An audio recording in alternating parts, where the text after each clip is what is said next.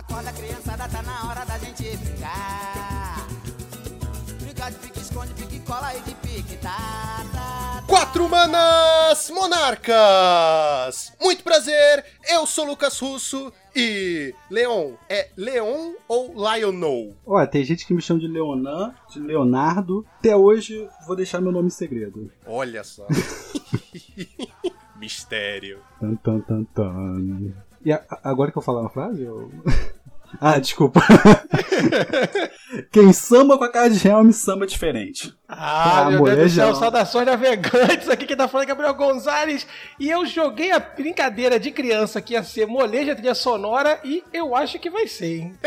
Exatamente, pessoal. Hoje vamos conversar com o Leon da Cards Helm. Vamos saber um pouquinho sobre a vida dele e como ele começou esse projeto maravilhoso que nós amamos tanto. Tudo isso e muito mais logo depois dos nossos reports.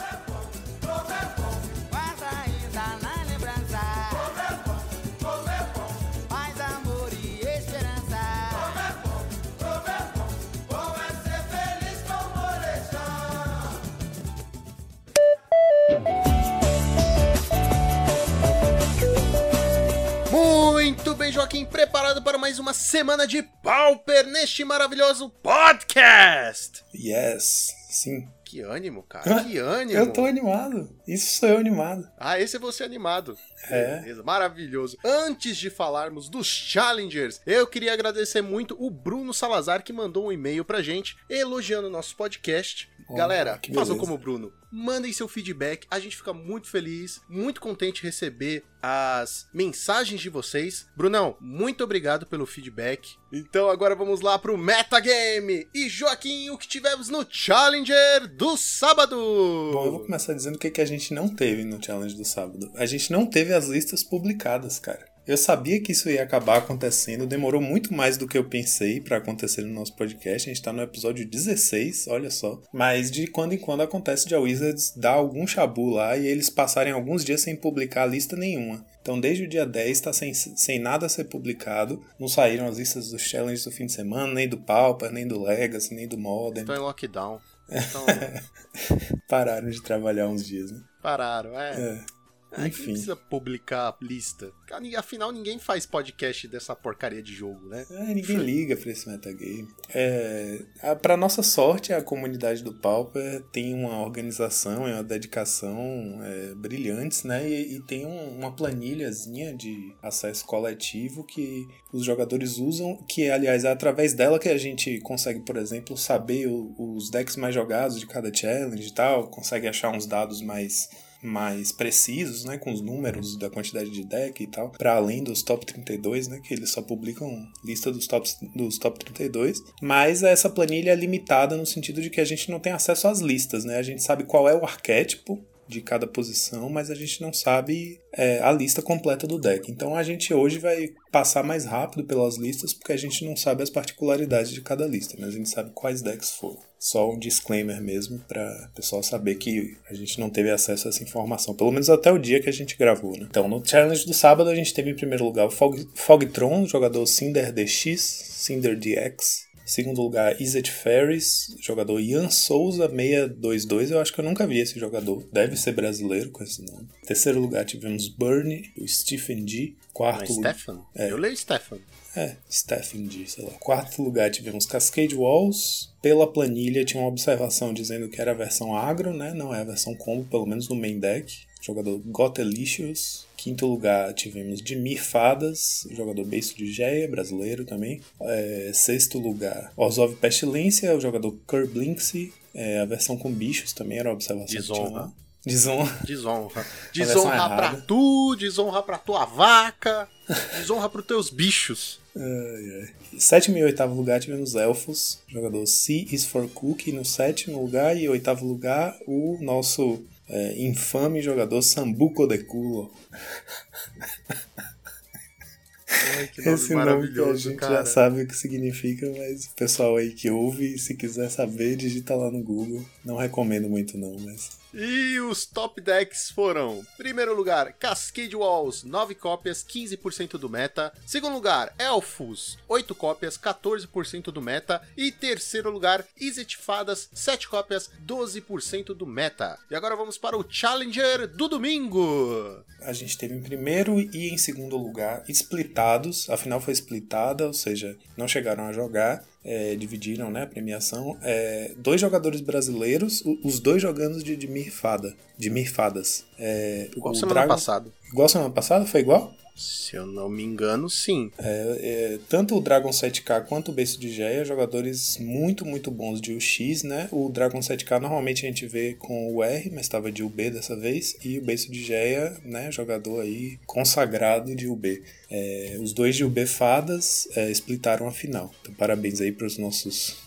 nossos atletas no topo do challenge do domingo. Em terceiro lugar, a gente teve o Red Deck Wins, é, jogador SMRADD, Smrad, sei lá como fala isso. Em quarto lugar, tivemos mais um de Mirfadas, jogador Tink Master. Quinto lugar, Burn, jogador Trader 08111. Sexto lugar, Infame Sambuco de Culo com elfo, Elfos. Em sétimo lugar, tivemos mais um de Mirfadas, ou seja, quatro de Mirfadas no top 8 do domingo. O jogador Brivenix. E em oitavo lugar tivemos Cascade Walls, a versão agro também, pelo menos no main, sem combo no main, do Zio Francone, que é italiano do Golden Peaks. É, queria só pontuar que o Red Deck Wins do terceiro lugar a gente não tem como saber né, se é próximo da, da build de Goblins que andou fazendo resultado uns tempos atrás ou se é aquela versão mais, como é que eu digo, all-in com Burning Tree, com os bichinhos de haste e tal, os 2-2 realmente não dá pra saber até a lista ser publicada, se for publicada, né? Porque às vezes depois de um tempo eles ficam um tempão sem publicar, depois publicam tudo de uma vez e às vezes não. Então a gente pode ser que a gente nunca chegue a ver se esse Red Deck Wins era Goblins ou não. E os top decks foram: primeiro lugar, 13 cópias de Burn, Porra, 13 bans, velho, foi muito. 19% do meta. Segundo lugar, Cascade Walls, com 8 cópias, 12% do meta. Izzet Fadas e Gru Ponza, 7 cópias, 10% do meta cada, galera. E agora vamos para a nossa lista da semana. Vamos lá. Hoje eu trouxe aqui uma. Blasfêmia. Uma, uma blasfêmia ou uma obra de arte. Não vou, não vou dizer pra qual lado eu pendo. É, a gente tem aqui um deck criado pelo Zio Francone junto com o junto com o Ryzen 01, que os dois são jogadores italianos, os dois eram do Golden Pigs, mas o Ryzen saiu do time, mas ainda são amigos, ainda fazem muito conteúdo juntos e bolaram esse deck louco aqui, que é um eu chamei uma fusão do Golgari Tortex com Orzhov Pestilência. Eu, eu apelidei carinhosamente de Tortextilência. É um Abzan, é verde, branco e preto. Na verdade, ele, ele não é Abzan. E eu já errei, né? Ele tem carta verde, mas ele não, não tem nem mana verde, né? Não, não chega a Não, ser é- verde. não dá pra falar que é verde, né? Ele é tipo.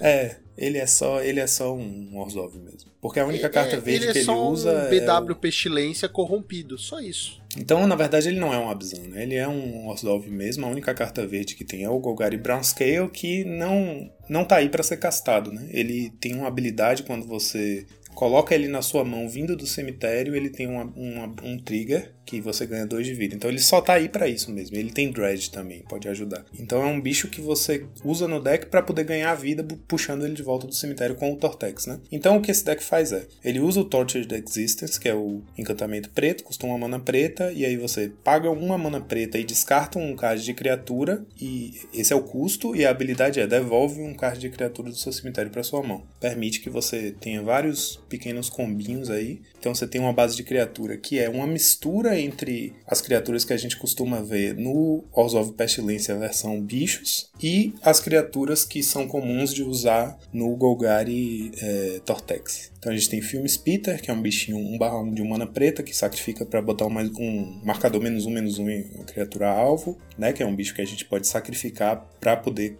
jogar ele no cemitério. A gente tem é, Crypt Rats, né? Que é um, uma criatura remoção. Tem Fada Macabra, que você pode descartar da sua mão como custo para exilar cemitério, carta do cemitério. O que mais? A gente tem no lugar do, da criatura verde que destrói artefato encantamento, a gente tem Core Sanctifiers, que é o 2-3 por 3 manas. É, duas coisas caem uma branca. É, ele tem Kicker, que custa um branco. Então, se você castar ele por 4 manas, quando ele entra em jogo, você destrói o artefato alvo ou encantamento alvo. Tem essas criaturas é, utilitárias, né? E também tem Guardião do, do Pacto das Guildas, tem Pestilência, três cópias de Pestilência, e tem é, Trab Inspector, por exemplo, que é uma carta que a gente não costuma ver no Tortex, e dois Gourmag Angler, dois Custode Squire, então você tem é, Finishers, né? O que mais? Fora isso, tem quatro Knights Whisper, né, para você achar seu Tortex, e tem duas cópias de Chainer's Edict também de como remoção de main deck. É, então a base de funcionamento do deck é um Tortex, mas ele tem a pestilência como um elemento de controle aí. Né? E aí, Lucão?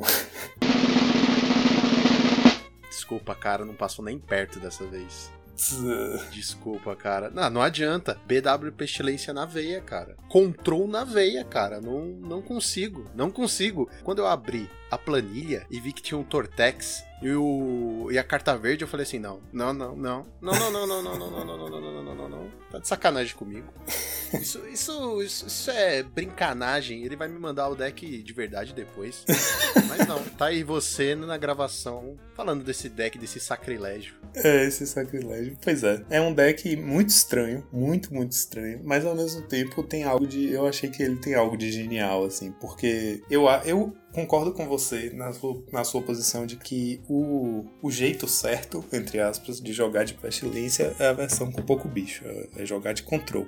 Porque, né, na minha cabeça não faz muito sentido você encher a mesa de bicho e depois matar tudo, suas próprias criaturas. Mas nesse caso aqui, a, a minha a minha leitura foi: se você vai jogar de pestilência com bicho, o melhor jeito de fazer isso é com o Tortex, porque você vai ter a pestilência na mesa como elemento de controle, você limpa a mesa se você precisar, aí seus bichos vão todos pro cemitério e você tem o Tortex para recorrer seus bichos, certo? É, parece, eu assim, ainda acho uma coisa, um exagero. Eu acho que eles fizeram isso um pouco na esculhambação. O deck fez, o deck fez 5-0, aliás, não foi à toa que eu trouxe, eu trouxe por isso, né? Mas eu acho que eles fizeram um pouco pelo meme, assim, porque é um exagero. É tipo, a engine de recursão do Tortured Existence é muito potente, é muito forte mesmo, assim. Eu, eu acho que é uma das melhores engines do Pauper, mas que ela tem limitações, né? Tipo, ela consome muito tempo para usar no mall, etc. E a pestilência também, eu acho que vira um overkill, assim, tipo, essa situação que eu falei, se você limpa a mesa, você tá cheio de bichos, os bichos estão pro cemitério e você tem como trazer eles de volta, provavelmente você já. Se você tem um guardião, já era o suficiente para ganhar o jogo, sabe? Você tem um Angler que tem resistência 5, então você limpa tudo, deixa o Angler, vai, vai para cima. Parece exagero, eu acho que é exagero, mas eu achei interessante pelo fato de ser um deck diferente, né? Você bate o olho, você fala que é um deck torto e quebrado e esquisito. É que é muito, esqui... é muito estranho bater o olho e ver um deck assim como Torture. Tá bom, talvez o Torture não me incomode tanto, mas o Golgari a carta verde no meio perdida. Sim, apesar de eu entender o porquê. Sim. Mas eu. Desculpa, Joaquim, você falhou miseravelmente dessa é, vez. Eu achei que eu ia falhar mesmo. Boa sorte na semana que vem, viu? Beleza. Boa sorte. Vou tentar me redimir, vou tentar. Agora vamos para os nossos reports! E o que tivemos essa semana neste time que vos fala? Esse time que vos fala, a gente teve o nosso querido Birds of Paradise em primeiro lugar no Foguete Champ do dia 15, né, da segunda-feira. Ele jogou com o Project X, que é o deck, o pet deck dele, a criação dele, e é o deck que ele tá inscrito na segunda etapa do, do Royal Super Cup. Fez um 4-0, ficou em primeiro lugar, jogou muito. Em, em termos de resultado, a gente tem esse, esse report aí do Burt. E a gente tem. que mais? Ah, essa semana, bom, aquela loucura da viagem no tempo, né? É, os nossos ouvintes já vão saber o resultado, mas a, pra gente ainda vai acontecer, que é essa semana a gente vai ter a, a disputa do grupo A, que é o primeiro grupo a ser disputado da segunda rodada do Pauper Super Cup, do Royale Super Cup, e nosso primeiro jogador, nosso primeiro, nosso primeiro atleta a disputar vai ser o Marcos, né, o Kids Liver, que tá de Mono White Heroic de novo, né, como a gente viu semana semana passada, eu, o Marcos e o Burt entramos para a segunda etapa com o mesmo deck, mas com algumas modificações nas listas. E o Saitama, o, o Davi Garcia, ele trocou de deck. Então. Você sabe que você pode falar só Saitama ou Davi Garcia, né? Você tem que escolher um, cara. pra gravar na memória do povo. É, tá bom. Vou, eu acho que eu vou chamar ele de Saitama. Saitama. é. E aí, na semana passada, a gente teve os picks, né? Da, da- o draft da segunda etapa, né? Onde a gente foi alocado nos grupos. E eu achei que a gente ficou bem posicionado, de maneira geral, o time, assim, de uma forma equilibrada. Todos estão em grupos. Quer dizer, todos menos o Marcos. É, exceto pelo Kids Liver, todos estamos em grupos onde, é, em geral, tá bem equilibrado. A gente tem a, ma- a maioria das matches do gru- dos grupos são 50-50, né? Matches que não são nem muito puxadas para um lado nem para o outro. Tem poucas bad matches para cada jogador, e mas também tem poucas good matches, né? Exceto para o Marcos, que é o Kids Liver, que vai jogar essa semana, quer dizer, que jogou essa semana para os nossos ouvintes, de Mono White Herói, que ele ficou no grupo A, e o grupo dele é o grupo que tem mais good match para ele, no, no sentido de, é, de todos nós, né? Ele foi o que quebrou, meio que quebrou o padrão. Ele tá num grupo, ele tá muito bem posicionado no grupo. Mas é claro que ele também tem bad matches nesse grupo.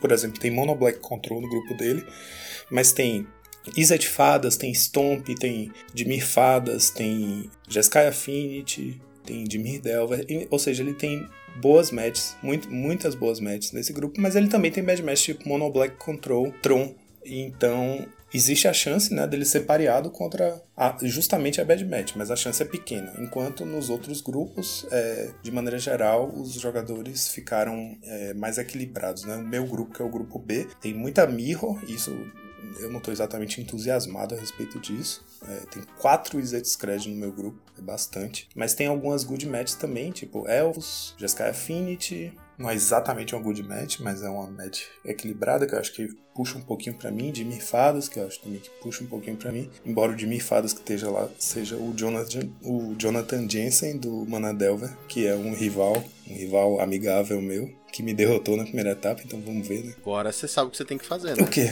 Me- Eu tenho que Derrotar é, ele. derrotar ele. Pois é. Né? Nunca assistiu anime, Pokémon. É sempre assim, um vence, um vence. verdade. O Jonathan é um oponente formidável. A gente teve já IRL algumas partidas bem emocionantes. É, no grupo C a gente teve o é, Saitama de Jimmy Fadas, né? Ele já de antemão entrou nesse torneio com o deck que tem, que já tinha naturalmente a maior quantidade de match 50-50, né? Justa, a escolha dele pelo Jimmy Fadas foi justamente por isso. É um deck que tem meio que tem jogo contra praticamente tudo, né? Tem uma matchup razoável contra a maioria do, do metagame. Então, naturalmente, ele acabou ficando num grupo que tem essa característica, né? Não tem exatamente bad match. Assim, of Pestilência não é uma match fácil, mas não é tão ruim contra pro, quanto é pro o R, né? No meu caso, por exemplo, o House of Pestilência é uma match horrível. Tem Tron, que é melhor pro R, mas para ele também não é exatamente uma bad match. Então ele tá num grupo bem razoável também. É a mesma coisa pro Burt. O, o deck do Burt também tinha um pouco essa característica, né? O Project X, ele tem esse aspecto coringa, porque ele joga razoavelmente contra tudo. Ele tem combos defensivos e combos ofensivos. Consegue jogar de agro e de control. É, ele ficou num grupo também que tá. O, o grupo do Burt é o grupo que tem o meta mais variado, assim. Tem Izzet Ferries, Boros Bully, B Ferries, é, Jeskai Scred, Fractious, Pestilência, Jeskai Affinity. Então tá bem variado. É isso. A gente tá bem posicionado, eu acho, é, para essa segunda etapa. Vou cruzar os dedos pra gente ter uma performance boa e desejar aqui é, retroativamente, boa sorte pro Marcão Kids Liver, que vai estrear a nossa segunda etapa do, do Royale Super Cup. Então, boa sorte, Kids Liver. Nós estamos torcendo por você, ou estávamos torcendo por você. Isso depende do momento que você estiver ouvindo, que já passou. Esse negócio de viagem no tempo é muito complicado. Parecia mais fácil no filme. né? É, pois é. Enfim, depois de toda essa dor de cabeça com viagem no tempo, você já sabe, né? Solta a vinheta.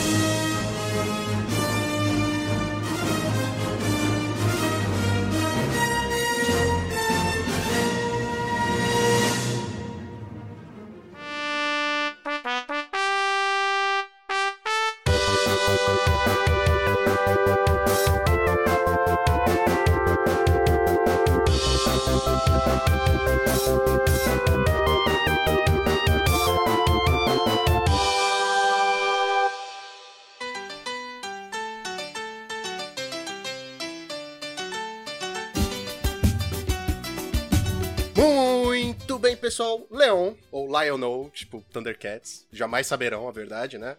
Opa, boa noite. Boa noite. Cara, antes de começar, muito obrigado por ter aceitado o nosso convite. Sério, a gente fica muito feliz que você tenha vindo pro nosso programa, pro nosso humilde programa, falar um pouquinho sobre você e sobre essa maravilhosa Cards Hell. Olha, eu que agradeço. Nem imaginava sendo chamado para algum outro programa. Então, na verdade, eu digo o contrário aqui. Eu tô, fico muito feliz de poder apresentar essa minha vidinha e o que a gente criou em qualquer programa que tenha me chamado. Porque assim, eu não esperava nem um dia estar apresentando algo num programa. Tava aqui na humildade aqui, não esperava nada disso. Então, pô, me chamaram e falaram, caraca, eu tenho. Eu sou alguém pra poder ser chamado pra algum. Ah, agora estão me chamando, que maneiro, pô. Isso é diferente. Ó, eu, quero, eu quero começar o programa dizendo que, enfim, eu sou cria da Cardizel, né? Tenho muito orgulho disso tudo. Então é muito lógico. A gente até colocou na pauta, né, a possibilidade de convocar é, a galera da, da Cardizel pra poder falar um pouquinho aqui. Então, pare de humildade, tire esse andar da humildade, Leão. Seja bem-vindo aí a nossa. Humildão. É, ao Draldo Moraes. nosso humildão. Bom, o Gabriel já sabe que eu estou pelado, então não tem sandálias aqui. Meu Deus do céu! Eu ia falar o que, o que acontece em off, fica em off, mas essa regra acabou de ir pro espaço, né? Dane-se. Leon, vamos lá, vamos começar com aquela pergunta que, cara, é a pergunta que tem que iniciar todo o programa que a gente traz um cara novo, um convidado. Como você conheceu o Magic e começou a jogar? Olha, eu comecei Magic quando eu era bem criança. Peguei um daqueles dual decks, sabe?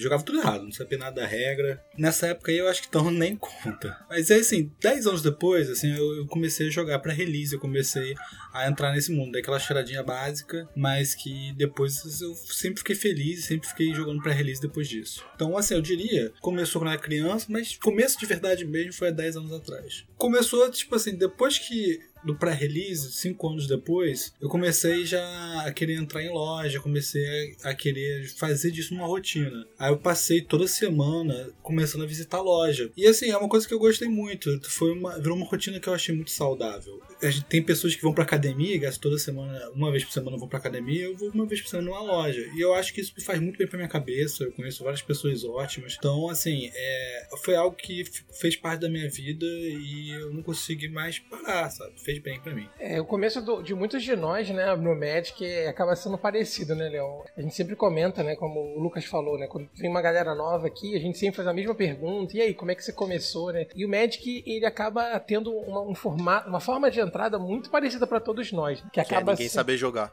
É, ninguém saber jogar e a gente começar com os amigos, né? Quer dizer, o Gathering do Magic acaba vindo primeiro do que o jogo em si, né? Ah, com certeza. Quando eu fui pra pré-release, eu fui assim com muitos amigos, assim, não sabia jogar muito, não sabia jogar nada. É, eu fui por causa da amizade mesmo. Eu fui com assim um grupo de 10 amigos, todo mundo invadiu lá o pré-release. E assim foi muito divertido, porque todo mundo me ajudou, todo mundo fez um ambiente bom pra mim, sabe? É Assim, depois de um tempo, assim, o pré-release foi assim, né? Mas depois de um tempo é, é que eu comecei a entrar mais no mundo competitivo, né? Que aí eu já quis fazer decks que custam mais de mil reais. É, assim, acho que competitivo pode ser diferente pra cada um, né? Mas assim, pra mim, no meu caso, foi quando eu pensei, ah, eu quero gastar mais dinheiro com Magic, quero gastar com dinheiro significativo. Aí foi, aí eu acho que mil reais assim foi, foi a gota d'água. Eu falei, ah, realmente eu tô entrando no mundo mais competitivo. Eita, né? E assim, engra- é engraçado, né? É que nem sempre é normal, né, Lucas, essa mudança, né? A gente que, acaba ficando no Magic mais pelo Gathering mesmo, pela, pela diversão, pela social, né? A gente até entrevistou muita gente aqui que nem todos fizeram essa virada pro competitivo, assim. Eu demorei também bastante pra deixar. Nem sei se eu posso me considerar um jogador competitivo, assim. Acho que quando eu montei Yumas no Modern, eu, eu me tornei competitivo por obrigação, né? Mas o Magic demora um pouquinho, né? Nem todo mundo faz essa virada, né? Eu acho que o competitivo é, é mais um lance que você adquire, sabe? E eu acho que depende da loja que você frequenta também. Sim, né? É, eu acho que tudo depende do que você considera competitivo, né? Eu falei competitivo aqui em ter gastado um dinheiro significativo, né? Mais de mil reais. Mas dependendo, você pode considerar competitivo outras coisas. Por exemplo, se você gasta. Passa a maior parte do seu tempo com Magic, né? Se você vive de Magic, então aí você pode dizer que tem esse tipo de competitivo, é um competitivo mais sério, né? De você entrar numa equipe e tudo mais. É, eu sou competitivo no sentido que eu tenho decks competitivos, mas jogar, jogar mesmo tá um pouco difícil. Não é, não é, não é tudo isso não, não é essas coisas não. A gente tenta, né? Mas 0-3 drop tá na veia. Ah, o pessoal sabe, né? Eu joguei É, sabemos, outro sabemos disso. Léo. bastante. Estamos em Sabemos? casa, entre amigos, tudo bem. Sabemos? Eu, não- eu, eu não sei. Eu não sei, eu nunca vi o Leon jogar. Essa, essa, essa hora tinha que chamar o Leonardo aqui, que era o nosso menino competitivo, né? que, que sempre foi mais competitivo da galera, né? É, é, assim, eu, vi, eu me lembro de algumas situações. Não foi bem com o Royale, não, foi com outro, foi com o Pauper Series. Que eu me lembro lá, o pessoal, que eu vi essa quantidade, tá um número ímpar. Aí eu falei, ó, gente, eu vou entrar aqui. Tem esse cara que tá querendo chegar depois. Na verdade, tava no número par, mas o cara queria chegar depois e ia ficar ímpar. Eu falei, ó, esse cara vai chegar, mas eu não quero deixar ele de bye. Também não quero dar uma derrota direto pra ele. Vou entrar e vou sub- substituir pra ver se todo mundo, todo mundo tá de ok com isso. Aí eu jogo contra ele e não vai dar problema. Mas todo mundo tá de ok, né? O cara também aproveitou e já ganhou um bye praticamente. Mas ficar de baia é ruim, cara. Se não for super, hiper, mega competitivo, ficar de baia é ruim. Você pagou pra não jogar. Eu fiquei, é eu terrível. fiquei, eu fiquei de bye no, no GP, né? Tá ligado, né? Então, Não, mas é no GP, cara. Pô, no GP você ficar de baia é tipo ganhar, entendeu? Você pagou pra ganhar uma. tá bom. Voltei, já não voltei sem, sem ganhar nada, né? Exato. Você não precisa falar que, fica- não precisa falar que ficou de baia. Você pode chegar e falar, ó, ganhei, ganhei uma lá. Acho que eu já, já falei tantas vezes isso aqui em podcast, não daria mais pra tirar essa mentira. né? Leon, deixa eu te perguntar. Como você começou com a Cards Helm? Da onde é que veio essa ideia? Da onde surgiu? Assim, ah, vou montar um site assim. Olha, começou, a ideia da Cadiam, né? Começou por volta de 2017. Eu fiz um curso de Full Stack Develop, tá? É um curso que você aprende a ser front-end e back-end, como fazer o site e tudo mais. Um dos, um dos projetos finais do curso, ou o projeto final do curso, era você fazer um site. Pra você provar que você fez o curso de forma correta, mais que você fazer seu site. Esse era o projeto final. Então, assim, eu comecei a ter a ideia da Cadiam. Falei assim, ah, se eu vou fazer um site, vou aproveitar e fazer um site de Magic. Por que não, né? Já, já tô fazendo aqui, já tô, vou aproveitar e me divertir bastante fazendo. Aí eu comecei a pensar, assim, que que, pô, que precisa no site Magic, né? Comecei a pesquisar várias referências. Eu tinha muita coisa que eu achei que faltava. Assim, faltava pelo menos naquela época, 2017, né? Assim, não sei se vocês se lembram, mas o site mais comum pra fazer decks, né? Pra fazer deck builder era o Taped Out. Eu usava muito Taped Out. A Liga Magic naquela época, ela usava TXT. Os decks dela eram só em TXT, não eram como tá hoje. Então eu usava muito Taped Out. Então, Mas assim, aí eu pensava, cara, não tem nenhum deck builder brasileiro bom. Aí eu pensei, ah, que mais que falta, assim, além de um deck builder brasileiro bom? Ah, falta uma questão de bazar boa também. Naquela época também não tinha essa conexão de, ah, você tem PF eu preciso de um PF se conecta. Aí eu fui, fui pensando assim, cara, o que que tá faltando? O que tá faltando? Aí eu também achei que um, faltava um fórum bom, fui anotando tudo. E eu fui percebendo que falta muita coisa, sabe? Dá pra preencher e fazer um site bem bacana. Eu fui construindo. Então, assim, tudo mudou bastante. A proposta inicial, até quando é, eu criei, não era. Acho que no começo mesmo era fazer meio que um fórum e meio que um Tinder, né? Era meio que você tem a carta tal e conecta com a pessoa que tem essa carta. E assim, né, uma coisa que, os- que a gente né, acompanhou a Cardzão desde o começo, né, é, sempre observou né, que essa questão da conexão entre, entre as pessoas, entre os jogadores, né, é, ressaltando justamente a questão do gathering, sempre foi o carro-chefe. Né? Eu lembro como você comentou né, que a premissa inicial do site era a questão de troca, né, você criava o perfil antes dos torneios, antes de tudo isso. Né, e é muito bacana ver né, de como isso foi se ampliando, né, de uma ideia né, de juntar, de troca, de fazer as pessoas se conectarem com o Magic, é sempre uma das partes mais significativas, né? Até se tornar o, site que é hoje, né? Uma, a plataforma, vamos dizer assim, né? Nem site em si, né? Todo esse desenvolvimento assim, é muito legal de acompanhar, né? Ver quanto a Cardzelma evoluiu, né? É, no começo a gente pensou em fazer um fórum até. A gente tava mais focado até em fazer um fórum do que um, um lugar de troca. Tanto é que o símbolo da Cadião, se você for ver, ele na verdade não é um. Não é nada, ele é um balão de fala, né? É um balão Ele- de fala? É um símbolo justamente de um balão de fala que era o objetivo era esse, era dar um portal de fala para Real- pessoas. Caraca, pra mim era o fantasminha o do- Peraí, peraí, peraí, peraí. peraí. É, Era justamente O isso. Helminho é um, é um balão? É, é um balão de fala. Caraca, Não pra mim era o fantasma do Mario. ah, não, pera aí. Vai lá não, no site, vai. Caraca, procura, minha vida acabou. Eu tô aqui, ó, digitando aqui pra voltar. Caraca, pelo amor de Deus. Caraca, é mesmo. Nossa, a minha vida é uma mentira. Um fórum, um balão de fala, para as pessoas falarem. Aí a gente começou a pensar, pô, mas tá fofinho isso aqui, né? Deixa mais redondinho, assim. Caraca, com eu fui enganado. Aí ficou parecendo um fantasminha, mas o objetivo inicial era o balão de fala. Caraca, eu, fa- eu jurava que era o. Eu jurava que era o fantasma do Mario, aqueles fantasminha que ficam atrás dele, só que, tipo, mais fofinho, modificado, mas não, era só um balão de fala. Assim, eu tenho um amigo advogado que ele tem. que ele até, fa... ele até fala pra gente: olha, não, isso é um balão de fala? Eu falei: é, é um balão de fala. Ele, ah, tá. Continua falando isso porque se a Nintendo reparar, pode dar ruim. Nossa, se eu. Não, pera.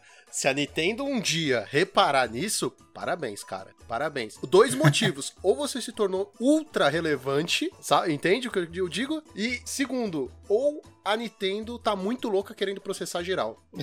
tá sem o que fazer na vida, né? É, não, tá muito boa a minha vida aqui, vou. Aqui o Leon, ó, ó, esse site aqui, esse balão fantasma. Vamos processar ele. É, mas aí a gente foi mudando, né? Porque, assim, eram fora, era essa a ideia. Mas aí a gente foi reparando que tava, tava difícil de engajar as pessoas, né? Então a gente foi trocando de forma pra outras coisas e foi evoluindo. A gente foi vendo o que o pessoal prefere. Mas o começo, a parte principal até era o fora. É, eu acho que depois que botou um bigode no balão de fala, ficou difícil voltar atrás, né?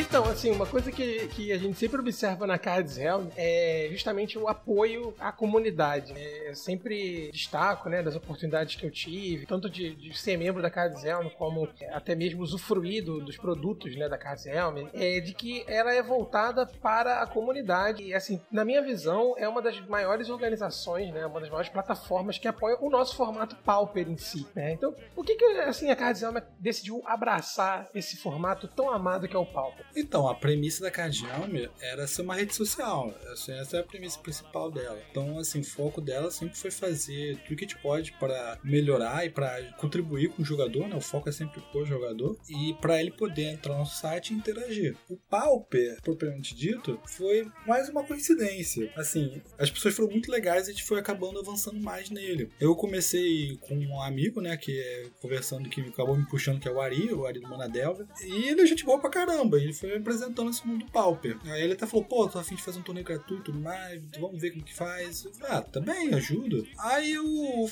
depois do Ari, fui conhecendo as pessoas. Conheci o Thiago Foguete, que é gente boa pra caramba. Conheci o Weber, que é gente boa pra caramba. Conheci o Ramuda, que é gente boa pra caramba. Comecei a reparar que as pessoas estavam interagindo, as pessoas estavam gostando, as pessoas estavam até com paciência pra poder falar pra gente assim, ah, isso aqui tá pra melhorar, isso aqui não. Então, assim, é, foi uma comunidade muito boa que respondeu muito bem pra gente. E, foi aquela coisa, foi apenas uma coincidência. Tipo, você, a gente foi acabando sendo atraído pras comunidades porque as comunidades respondeu pra gente super bem, foi super divertido. Foi, foi algo que nos, trou nos trouxe. Foi bom pra gente, sabe? Foi. O clima é muito bom. Então, foi mais uma coincidência. Assim, é, é, por exemplo, até, a gente ajuda muito com o Royale. Quem mais interage na Cardião não é nem a gente. A gente ajuda com o Royale, tudo bem, mas se você for reparar agora no site da Cardião, o Foguete está fazendo um torneio na segunda, o Bunch of Paradise do Monarchs, né, do time de vocês, está fazendo na sexta-feira, o Weber está fazendo na terça, o Ramon de vez em quando também faz o torneio aqui, o Guma está fazendo o torneio dele também, é, do Pauper Sem Banlist. Então, assim, quem está interagindo mais com a Cardião foi a comunidade do Pauper, que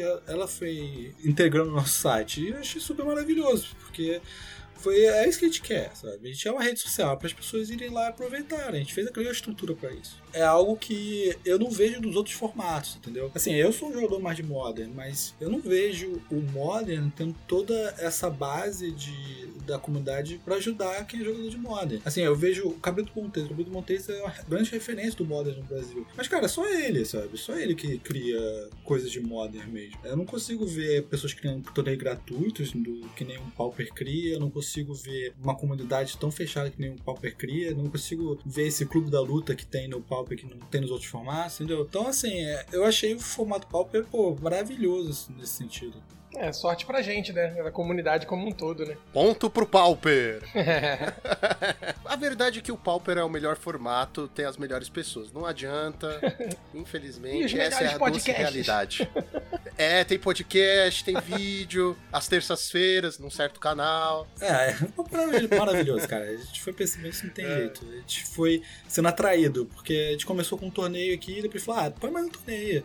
Ah, põe o Tropical agora, vamos ajudar o Tropical. Ah, põe o outro ali na, na quarta-feira. Ah, vamos fazer o Super Cup ser Pauper. Quando a gente reparou, a gente tava fazendo tudo Pauper, entendeu? Assim, é, eu acho que é um formato que vai ultrapassar os outros bem rápido. É isso que eu ia te perguntar, se você acha que o Pauper tem chance de crescer aos olhos da, né, Dona Wizards, ter campeonatos melhores, ter campeonatos maiores. Olha, eu vou te falar, o Pauper tem um nome muito. tem uma coisa muito grave que é o nome dele. É muito ruim você fazer um Pro Tour que se chama Pro Tour dos pobres, sabe? Isso é uma coisa que a gente discutiu até já no Pode ser Pro Tour dos fudidos também. Mas acho que vai pegar É, mal. exatamente. Pode ir uma galera, pode ir uma galera que É, não vai pode ser uma entender, galera tá que vai por outros motivos. Caso swing. É, porque, porque você imagina, você imagina a tradução disso Vai aí pro inglês, aí não vai dar certo mesmo. Pro the Fuckers. É. Mas assim, eu acho que ele tem esse problema, mas se você for ver assim, alguns índices, assim, uma coisa que a gente usa muito como índice é o- a gente ver o tamanho da comunidade no Reddit do formato. É uma boa forma de você ver se o formato tá crescendo ou não, se ele é bom. E se você for ver o Pauper, ele tem uma das maiores comunidades, ele tem 40 mil usuários nesse exato momento. Então, assim, comparado aos outros formatos, ele é um formato grande. Não é maior que os outros, né? O Modern ainda tem, acho que é o maior, tem 80 mil. Mas, assim, se você ver o crescimento, o Mo- o Modern cresce 5 mil ao ano, enquanto o Pa- o Pauper cresce 10 mil. Então, assim, a gente acredita que uma hora o Pauper deve ser ultrapassado outros formatos, sabe? Vai fazer todo sentido, né? Porque se você para pensar, é o que tem maior barreira de entrada, é o que tem uma comunidade maravilhosa, é que tem um metagame diferente tem deck interessante. Então, assim, tem tudo pra dar certo. Só precisa trocar o nome, então. Ah, talvez. Ah, sugere um nome, então sugere um nome aí. Emergente, porque do jeito que tá aumentando de preço, filho, só se for assim mesmo. Emer... Não, Emergência vai assustar a galera. É. Vai assustar a galera. É o pessoal da barra. aqui. Caraca, é muito carioca esse comentário, né? Foi muito direcionado aqui. Certeza Eu ri que o Lucas riu. É, eu ia falar isso, ele riu, mas ele não entendeu, né? É, eu- Deixa pra lá, Lucas, deixa pra lá. É tipo o Joey. É, enfim. E, Leon, deixa eu te falar. As narrações, eles sempre foram carro-chefe da Cardcel, né? Sempre foram feitas com muita qualidade. Tanto que a gente roubou o Gonzalez pra gente, pra usar em futuros projetos.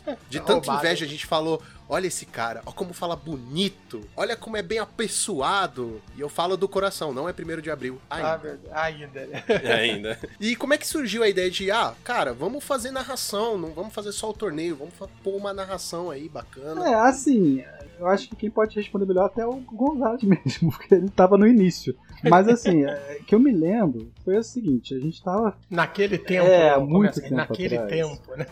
Assim, a gente tava fazendo um torneio é, físico em real life, né? E assim, é, tava bem interessante fazer torneio em real life, mas tem vários problemas, né? Primeiro que você atinge um público muito Muitos É, assim, problemas. né? além dos problemas de logística e tudo mais, né? Tem o problema do. até de quantas pessoas você consegue atingir com aquele torneio, sabe? Por mais que muita gente queira vir, muitos não podem. Então, já tem esse problema aí. Também tem outro problema, assim, você quer deixar. quer dar, quer dar algo a mais para as pessoas que estão indo pro torneio. E esse algo a mais, muitas vezes, é uma lembrança, uma memória. Então, assim, a gente começou fazendo a narração pensando, cara, vamos fazer algo mais justamente para as pessoas não esquecerem que esteve presente, para se lembrarem, a gente celebrar quem tá jogando na mesa 1 e por aí vai, ou até quem tá trazendo um deck diferente, a gente chama pra mesa 1. Então, assim, a gente queria fazer algo a mais. Foi assim que começou. É, começou assim, aí, aí, aí você vem com essa da qualidade, pô, demorou muito pra começar a pensar em qualidade. Porque assim, foi um esforço do caramba, assim, foi um ano, um ano pelo menos diria, que a gente percebeu vários erros que a gente cometia e foi melhorando detalhe por detalhe. Hoje em dia, a gente está fazendo agora o MTGO, muito mais fácil de fazer, mil vezes mais fácil de fazer ao vivo, tem muito menos problema. Você pode visitar a.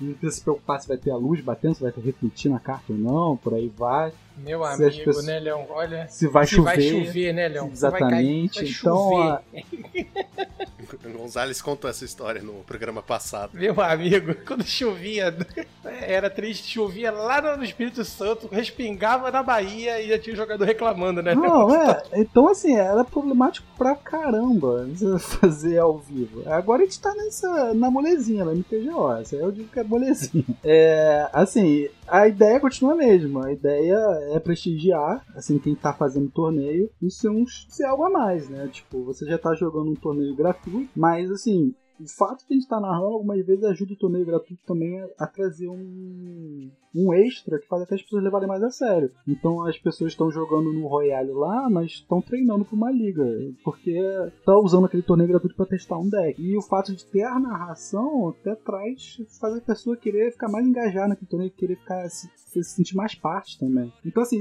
nesse aspecto foi muito legal para fazer os torneios funcionarem. Tem outra parte também da narração, que quem é o sócio da Cardião hoje em dia não gosta de aparecer muito, né? Tipo, eu tenho um pouco de vergonha, o Diogo tem um pouco de vergonha. Então, assim, a gente precisa. Mas a gente precisa que as pessoas falem com a gente qualquer coisa que elas precisem. Tipo, ah, eu quero uma mudança X no site quero, achei um bug. Cara, precisa relatar isso pra gente. E a narração também é legal porque a gente apresentou pessoas que têm contato direto com o site, você pode falar com elas. Então, assim, ah, eu achei uma coisa interessante que podia mudar no site. Aí a, pessoa algumas vezes não me conhecia, mas conhecia o Gabriel, conhecia o Gonzalez, falava direto com, com o Gonzalez pra essa mudança. Então, assim, a narração tinha que ter dois propósitos. Uma era ajudar os torneios e a outra era também ser um, uma porta, né, para as pessoas poderem falar sobre o site também. Conhecer pessoas que lidam com o site, que conhecem pessoas do site. E, Leon, assim, vendo essa questão que você comentou, né, sobre a, a criação de conteúdo nas narrações, né, eu sempre ressalto isso, que eu tenho muito orgulho, né, de ter feito parte da Card desde o começo. Isso é algo que, enfim, fez parte da minha questão de produção de conteúdo, né, eu estar aqui no Monarcas, né, de tudo que a gente, né, foi construindo. E, assim, é uma, uma coisa que a gente sempre comenta, né, é a a renovação né, do casting, né, a renovação da produção de conteúdo dentro das narrações. É, para vocês agora da Cardzelm, né, existe alguma dificuldade em montar o casting né, para narração? Né? Ou seja, pensando que a Cardzelm tem esse projeto de manter as narrações, de continuar essa linha, é, existe a chance de um produtor iniciante, alguém que está chegando agora, entrar em contato com vocês para fazer parte do casting, virar narrador, comentarista da Cardzelm? Tem, o, já aconteceu até de algumas pessoas entrarem no nosso grupo da Cardião no WhatsApp, perguntaram, ah, alguém conhece o Leon? Posso falar com ele? Eu tava lá e dei um oi. Então, assim, costuma ser o contrário, assim, a gente sempre tem o nosso.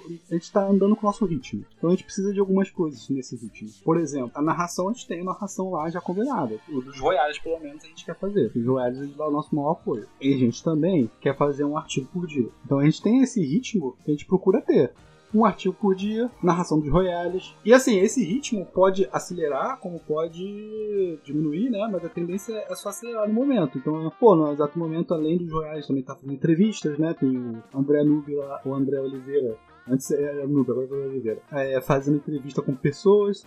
Então, assim, a, a, gente talvez aumente esse ritmo. No semestre que vem fale, ah, vamos preencher esse horário aqui e botar mais uma entrevista. Vamos, ao invés de um artigo por dia, fazer dois artigos por dia. Então, quando aumentar esse ritmo, gente, nós mesmos ter que procurar a gente. Então, se eu, um produtor iniciante quer fazer parte, o que, que ele precisa, o que, que ele como que ele faria? Cara, só entra no nosso grupo, fala oi, e assim que a gente aumentar nosso ritmo e sobrar um espaço, cara, a gente vai chamar, sabe? Porque a gente precisa. É uma coisa muito difícil, porque a gente é, acha, ah, porque assim, a Card ela paga para as pessoas, paga até, talvez pouco comparado ao pessoal lá no exterior, né? Um Channel Fireball da vida, a gente paga, a gente sempre fez questão de pagar. E mesmo pagando, é, é difícil ainda achar alguém que queira fazer com frequência, sabe? Esse tipo de conteúdo. Então é natural, a gente sempre tá querendo procurar gente e algumas vezes pessoas existem, a gente tem que preencher esse, essa lacuna, então a gente sempre tá de olho em quem a gente pode chamar. E se você tá querendo fazer parte, é só dá um oi que a gente já fica de olho na pessoa, já começa a notar, ó, fica de olho nesse cara aqui, esse cara acabou de falar que, que tá interessado e ele tá crescendo, ele é legal. A gente tem um banco de dados, no nosso fórum mesmo, a gente, a gente automaticamente põe vídeo de pessoas, né, do YouTube,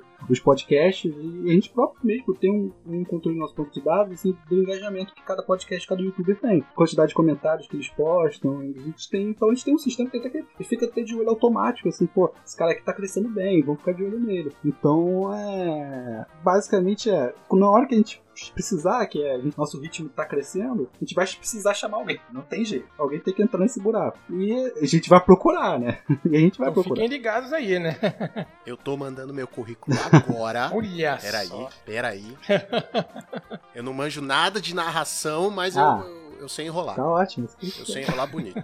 Tem que enrolar por três horas, né? Três horas de narração. É isso que a gente quer. é, meu amigo, não é fácil não. Ele é fácil não, hein? Enrolar é comigo mesmo. Eu sou aquela galera que escreve receita de bolo no Enem. Eu sou esse pessoal aí. Sou bom meu assim. Meu Deus do céu. É, eu, acho que você respondeu uma outra dúvida que a gente tinha, né? De como vocês fazem esse processo de escolher novos streamers, pessoas para participar das lives e tudo mais. A pessoa tem que entrar em contato, tem que mostrar o interesse. É, e, e, foi até assim comigo, né, Leon? Também, né? Indiretamente, né? Minha entrada da Cardizame foi assim, né? Por causa do canal dos 50 Tons de Pauper, né? Isso é, é, uma chance que é real, né? Acontece mesmo de ser notada e, e chamar a atenção do pessoal, né? É uma oportunidade ah, boa, o né? Gabriel tinha um canal dele falou: opa, Gabriel, tem, tem espaço aqui sobrando, bora tentar fazer essa brincadeira funcionar. Assim, não, não necessariamente a pessoa precisa vir até a gente, mas muitas vezes a gente vai até a pessoa, pergunta assim: ah, o que, que você tá procurando, se você tá disposto ou não. Aconteceu isso com o Milidef, por exemplo, amigo Cheira, a gente que foi atrás dele, falou assim: ah, o que vocês estão pensando aí, o que vocês estão querendo? Aí foi conversando, foi conversando, e conseguimos botar ele para escrever artigos. E eles escrevem artigos muito bons. Estou bem feliz de ter eles na equipe. Mas é. Vem pros dois lados, sabe? Pode ser de uma pessoa procurando a gente, pode ser a gente também. Cara, se você cria conteúdo, vocês vão olhar uma hora ou outra. Fique tranquilo. Uma hora quando você tá criando muito conteúdo, você tá crescendo, todo mundo vai acabar olhando e falar: caraca, esses caras aí são maneiros, vamos ver. O próprio Monarchs também, tá crescendo pra caramba. Vocês falam, aí vieram falar comigo: ó, será que rola alguma coisa pra uma marca da Cardiana na nossa camisa? É claro que rola, pô. Vocês estão crescendo, vocês são bons. Não, não tem porquê, né? Foi lá e ajudou. Então acontece dos dois lados, entendeu? Pode ser tanta gente procurando, pode ser alguém procurando a gente. É claro que vai ter pessoas que a gente, a gente vai analisar de,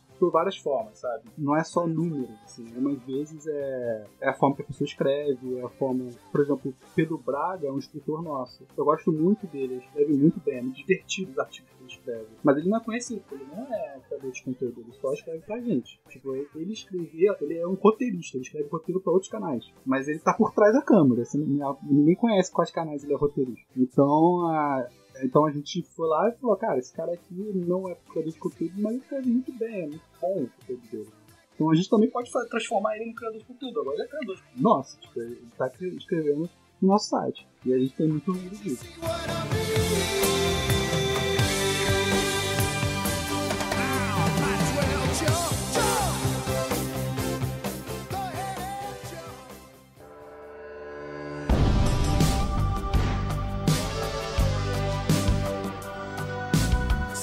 Conhecidos, né? Uma plataforma que organiza torneios online, narrações, lives. Vocês têm alguma perspectiva, assim, para organizar alguma coisa IRL quando todo esse caos que a gente tá vivendo passar? Olha, a gente tem sim perspectivas, porque foi daí que a gente veio, né?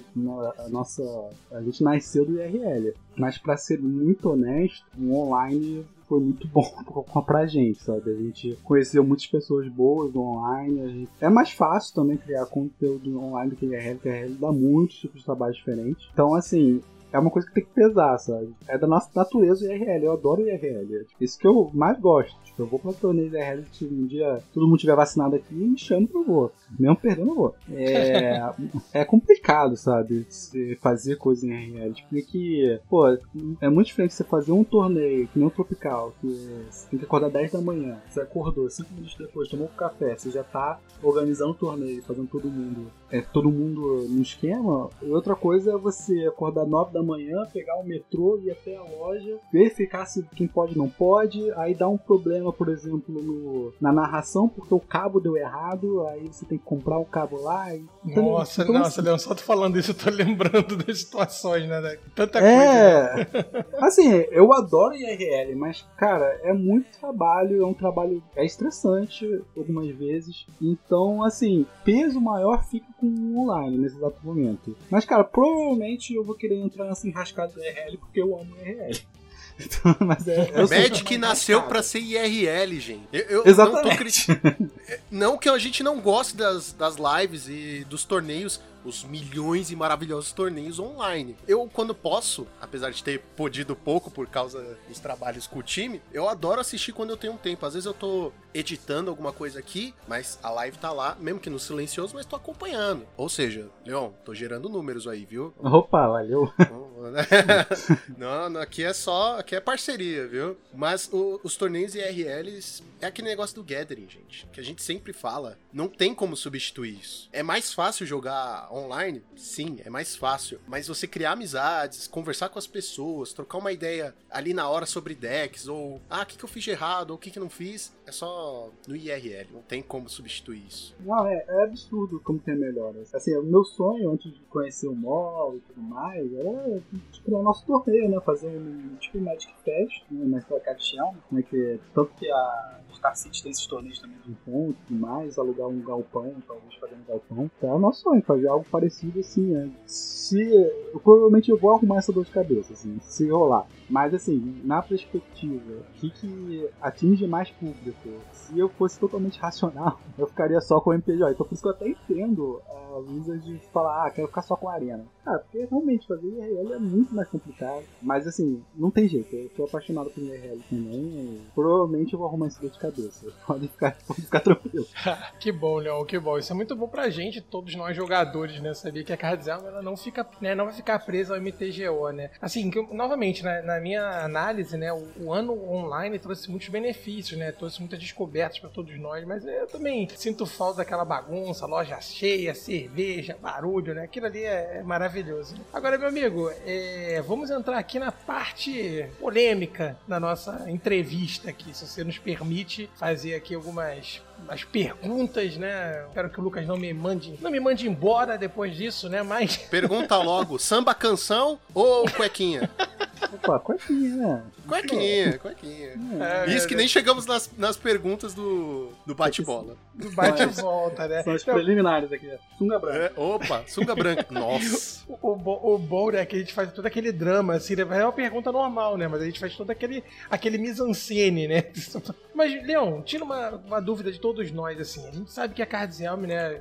Você já falou pra gente que começou como é, uma ideia de um fórum, depois um, um local de troca, né? Um, a gente até brincava na época eu lembro disso, né? De fazer que era o Facebook, o Orkut do Magic, né? Tinha muito essa ideia que ainda é muito importante. Mas a gente sabe que hoje em dia a Cardzama cresceu muito, tem muitos braços aí atingindo as narrações, artigos, nacional, internacional, né? E com muitos projetos, como você falou pra gente. Mas assim, a, a grande questão é: nós ainda temos no Brasil uma empresa, né? Uma plataforma que ainda é uma hegemonia muito forte que é a Liga Magic, que ela consegue ainda influenciar áreas muito amplas do, da nossa comunidade. Novamente, assim, é, eu tenho a minha preferência pela Cardzelm por questões óbvias, né, de produção de conteúdo, né, eu acho muito mais humanizada a produção de conteúdo do que a gente às vezes via na própria Liga Magic. Mas assim, hoje em dia a Cardzelm, ela se considera uma concorrente da Liga Magic, esse projeto da Liga Magic? Olha, resposta curta, não. Não, não faz isso, cara. Não faz isso. Pelo amor de Deus, que eu fiquei cinco minutos do podcast elaborando, eu fiz essa pergunta pro espelho, Lucão. E o cara quer me dar a resposta direto. Não, calma, eu vou dar a resposta longa. O Lucas já tá calado. Porque, porque, não, você falou curta. Calma. Dá curta e depois dá longa. Pegou malzão isso, hein? Ai, meu Deus.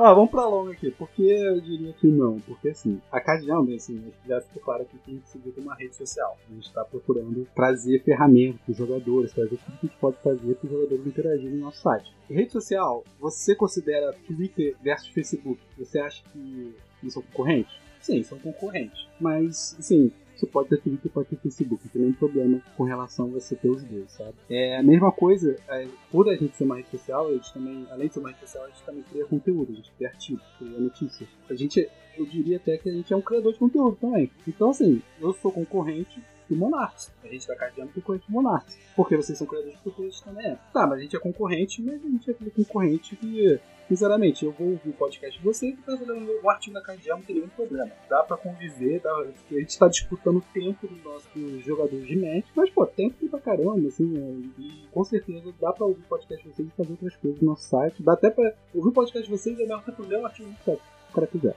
Então, assim, a gente, eu diria que a gente é concorrente de outros criadores de conteúdo, mas isso também não é algo que possibilita a gente nem nada interagir com outros criadores de conteúdo. Por que eu digo que a Liga Médica não é uma. Assim, ela é uma criadora de conteúdo também, é porque a gente não é concorrente dela. Porque o negócio principal da Liga Médica ela é ser um provedor de site. A gente acha que ela é um criador de conteúdo. Assim, ela é também, né? Porque, mas assim, principalmente o início dela e até hoje, o principal negócio da Liga Médica é o produto de site. Então, se você tem uma loja, você vai pagar mais de 300 reais por mês para ficar sendo no provedor da Liga Médica. É assim que ela ganha dinheiro, é assim que ela faz o negócio dela. É claro que se você fizer todos, se fizer, fizer a contagem, Eu não sei exatamente, eu nunca olhei a contabilidade da Liga Net. Se quiser fazer a contagem, são mais de 50 lojas, acho que talvez mais 100 lojas que usam Liga Net. Então a gente está falando de um faturamento mensal de mais de 30 mil reais, mais o que ela ganha de propaganda, mais o que ela ganha na Twitch, por aí vai. Então talvez o faturamento de 50 mil reais dá quase 600 mil reais por ano, 500 mil reais por ano. Então assim, a gente está falando de uma empresa muito grande, uma empresa enorme, com um faturamento, consegue pagar em vários empregados. Então é natural que uma empresa como essa, que apesar de ter nascido como provedora de site para lojas, ela consiga fazer outras coisas, sabe? Ela faz artigo, ela faz, ela consegue fazer uma equipe muito boa, né? Chamou o Lucas Caparro, chamou o Sanduíche, então ela chamou jogadores grandes. Então, assim, ela tem capital para isso. É muito bom que ela tem, que ela consegue gerar um conteúdo muito legal também. Mas, assim, no, na visão, eu não sou um provedor de site. Eu não sou concorrente dela. Eu diria que quem é concorrente da Liga Médica, você pode pegar É o. UOL. um provedor Cara, de site. Eu não vou falar Bing. o UOL. É o Bing. Olha só, se você IG. pegar, vai na internet agora. Eu vou falar o nome de uma loja que talvez vocês não po eu não posso falar, não sei, porque vocês não são patrocinados pela loja, né? Depende da Mas- loja. É Moxland. Procure por Moxland na internet. Só porque é Mo- nome de carta eu vou deixar. A, a Moxland, gente, ela é uma, é uma loja de médica. O sistema dela, do servidor dela de site, foi o Shopify. O Shopify também você tem que pagar em torno de 300 a 400 reais para mensagem. Aí eu diria que o Shopify é concorrente direto da Liga Médica. Eu diria que eles são concorrentes. Porque quando você faz um site de Magic, ou você faz na Liga Magic, ou você faz no Shopify, ou você faz na loja integrada. Você tem, você tem que escolher uma opção. E na hora que você escolhe essa opção, você não vai poder escolher outra. Então, Leão, só, só para esclarecer pra galera que também tá descobrindo isso agora, né? O criar site de mestre tá dizendo é você, é, lojista, né, criando um site pra tua loja, né, nesse ponto, né? Porque foi uma coisa que eu nunca tinha parado pra pensar, e foi bem legal você ter comentado isso, né? né a Liga Match como uma, uma provedora, né? Porque a gente, a gente sabe disso, entre aspas, né? Porque a gente vai lá acessar muitas coisas, mas a gente não consegue ter essa separação, né? De que o carro-chefe deles é justamente hospedar essas lojas em si, né? Isso, assim, no momento que você hospeda a loja, você tem muita informação, né? Você tem banco de dados com todos os estoques de todas as lojas. Aí você consegue virar, além do provedor, você consegue virar um marketplace. Ah, mas aí você tem que sempre se lembrar disso, que tá, a- a Liga Médica é um marketplace, então todo mundo pode usar o preço da- mínimo da Liga Médica. Mas você tem que se lembrar, o mínimo da Liga Médica é só das lojas que fazem parte, que contrataram o servidor da Liga Médica. Então, assim, é diferente você ver o preço. Por exemplo, no MTG Goldfish, você vê o preço da Liga Médica. O MTG Goldfish pega o preço de qualquer loja de qualquer lugar. Ele vai pegar o preço da TCG Player, da Card Market. São também marketplaces, mas eu- europeu e americano. Vai pegar preço do eBay, vai pegar preço de lugares que permitem, tipo a Card Kingdom. Então, assim, ele é o mar o MTG Goldfish. Eu não vou falar da Card Jam, porque eu acho que é meio. parece dor de corno, né? Falar, ah, é Jam. É, eu vou fazer o MTG Goldfish de comparação.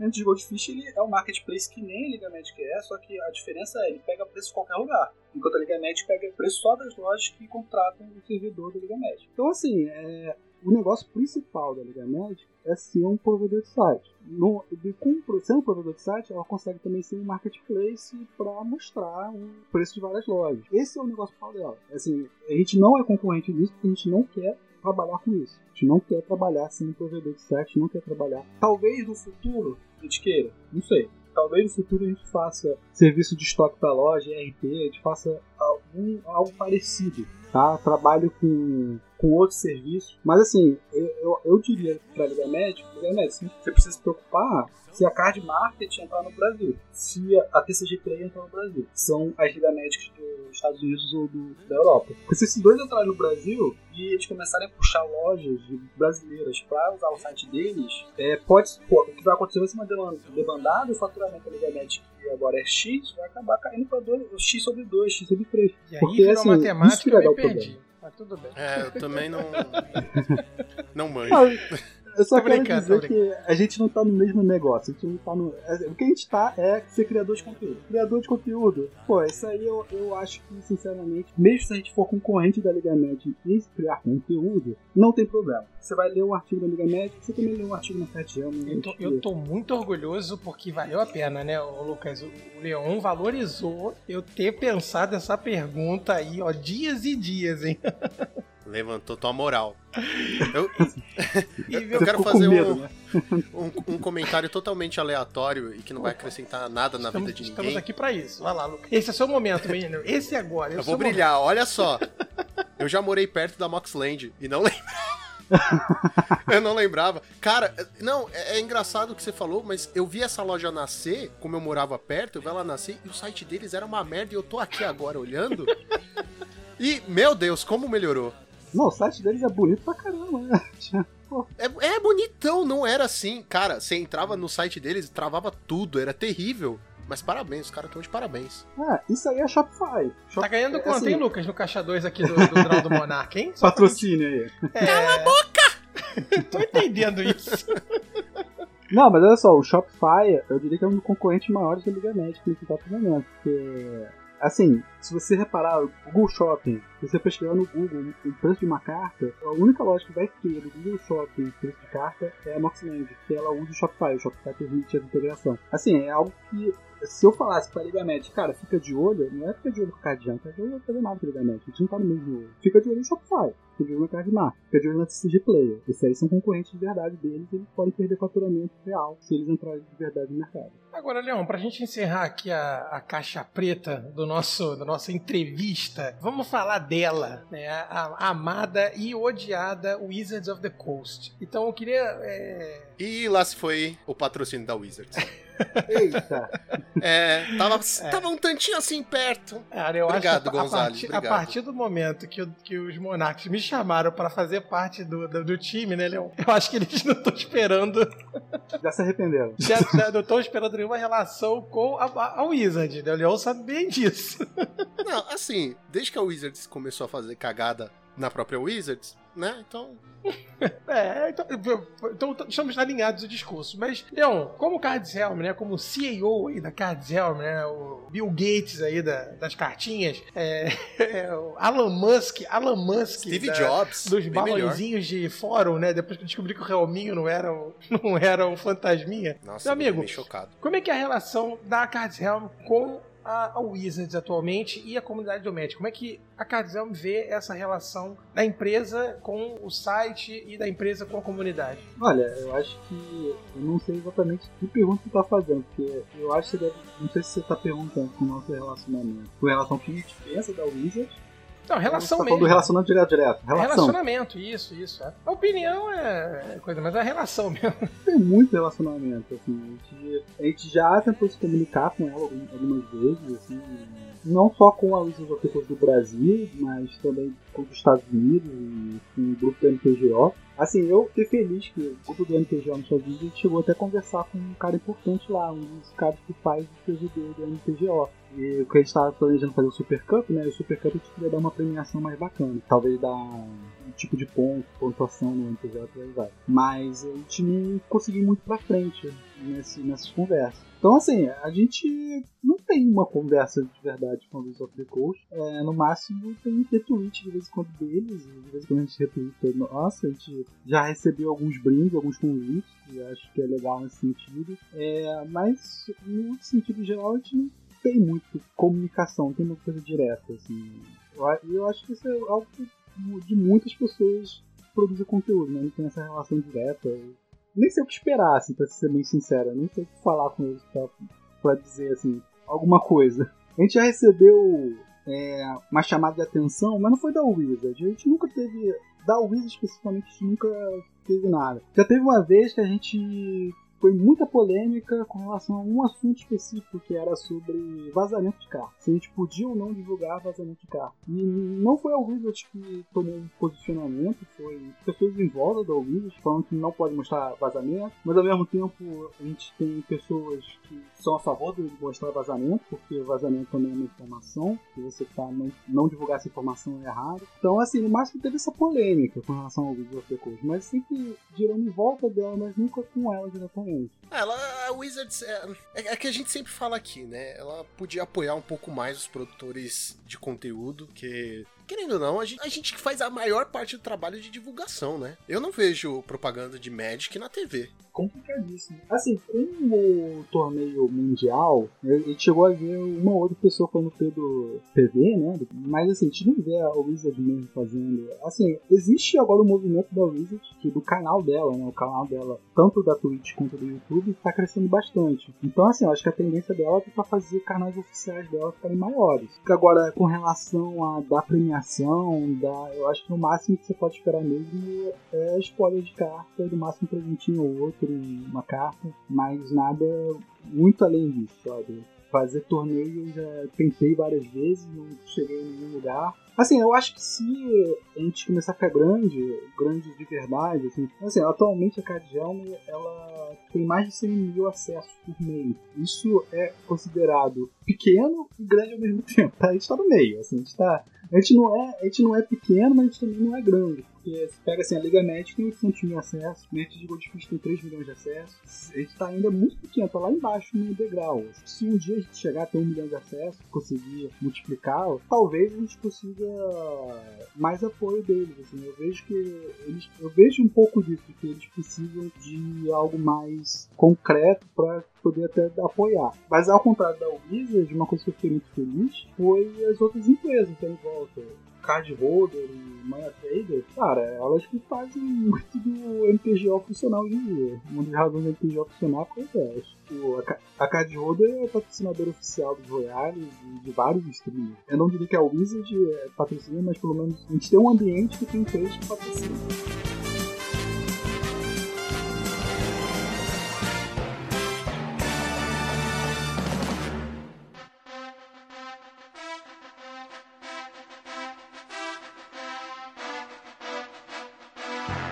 Dos eventos que está abalando a comunidade do Pauper, que é o Royale Super Cup.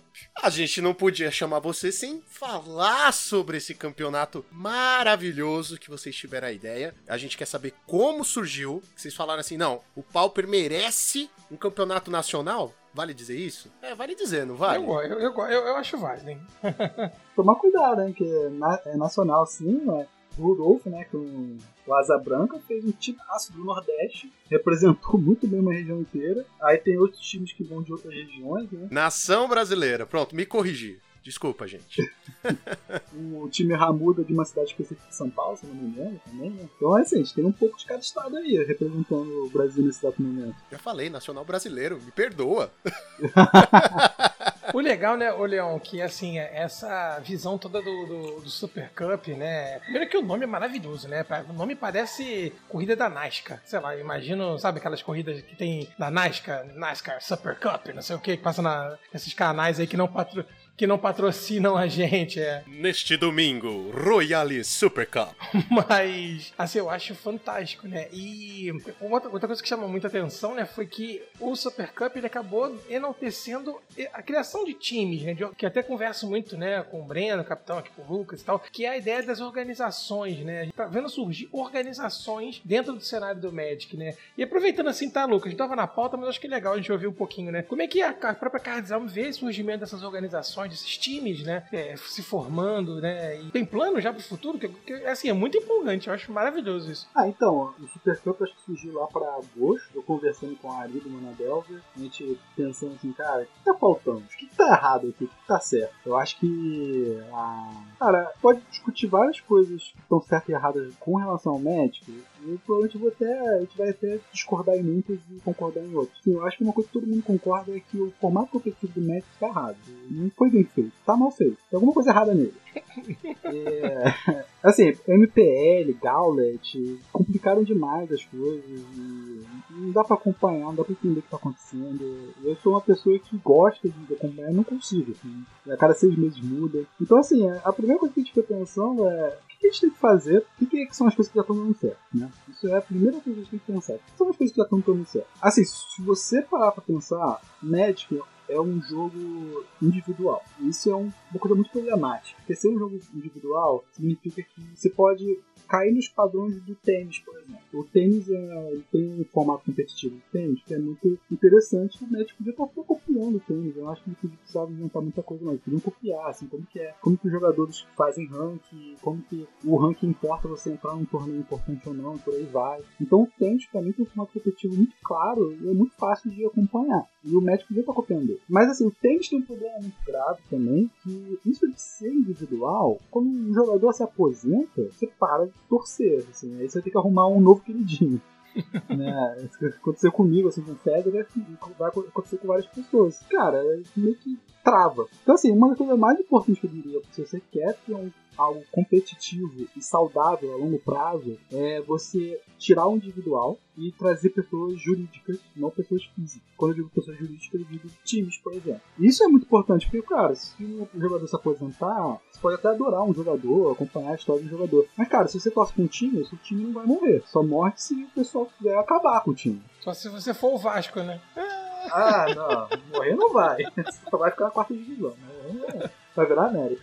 Cara, mas assim, isso eu acho que é uma coisa muito importante. Você torcer por um time por uma pessoa jurídica é muito diferente de ser uma pessoa física. Então, assim, isso foi a primeira coisa que a gente pensou. Cara, vamos tentar tirar esse aspecto individual, botar um aspecto de equipe. Pô, mas aí já complicou tudo, né? Porque o Magic é um jogo individual. Então a gente teve que pensar em várias coisas de como, cara, como que a gente vai fazer? Aí, além disso, além de ser um dos problemas, ser a questão individual de equipe, outro problema que a gente viu é os torneios de Magic, eles são só no fim de semana. Eles são torneios muito rápidos. Apesar de não serem rápidos, apesar de se jogar 15 rodadas e depois top 8, depois vai pro 64, depois vai pro top 8, né? Coisa louca. Cara, eles acontecem tudo no fim de semana. Então, assim, você tem torneios muito grandes que acontecem no fim de semana. Isso é ruim. Porque você, quando você olha a Copa do Mundo, cara, a Copa do Mundo é um mês de campeonato, ou mais até. E o Brasileirão é, são vários meses também, são seis meses de campeonato.